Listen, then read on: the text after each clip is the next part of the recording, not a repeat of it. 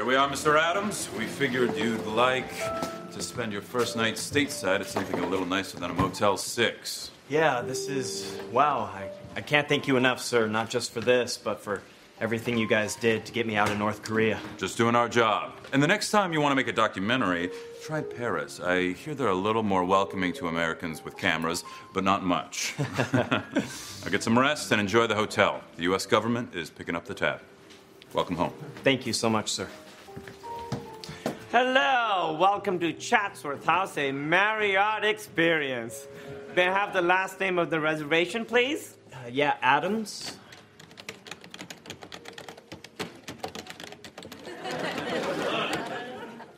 Can you spell that for me? Uh, sure. A. Found it. I see your room and incidentals have been taken care of. And since this is your first time staying with us, I would love to tell you about some of our amenities, such as the Stargazer Lounge. Uh, you know what, man? I'm good. I just want to get into my room and relax. It's been a long day. Wonderful. And where are you traveling in from? Uh, North Korea? Fantastic. Just give me a moment while I pull up your room. Hey man, uh, sorry to interrupt. Uh, could, could you get us some towels sent to the room? The room's uh, 904. Uh, can you also send up a boyfriend who doesn't flirt with other girls to room 904? Perfect! Another night to scream all the time! Okay, so we have you in room 905.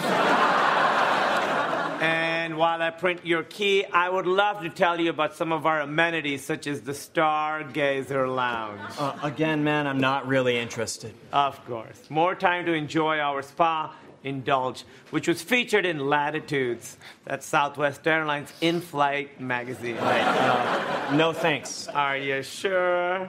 Your reservation comes with a complimentary spa service. I could pick you a uh, hot stone massage for tomorrow. Well, that actually does sound nice. Yeah. Fantastic.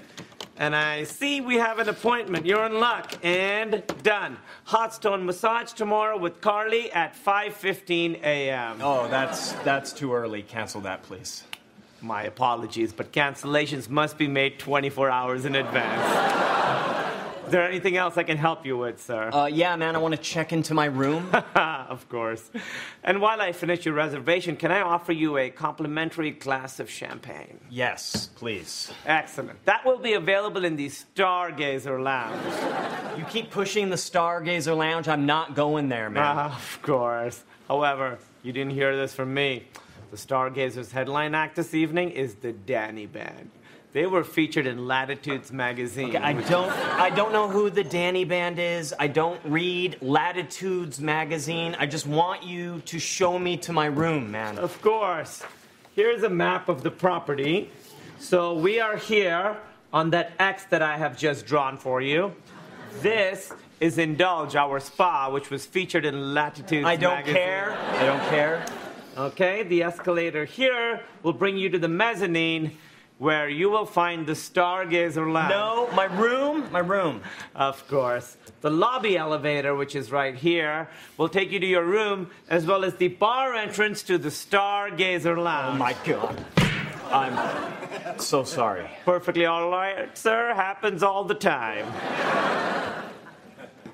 Here's your key. Your room 905. Excellent, thank you. Is there anything else I can help you with while you wait for your room to be clean? Check-in starts in four hours. What? What am I supposed to do for four hours? Might I suggest you visit the Stargazer... Right, the Stargazer Lounge, right? Listen to the Danny Band. Can't wait.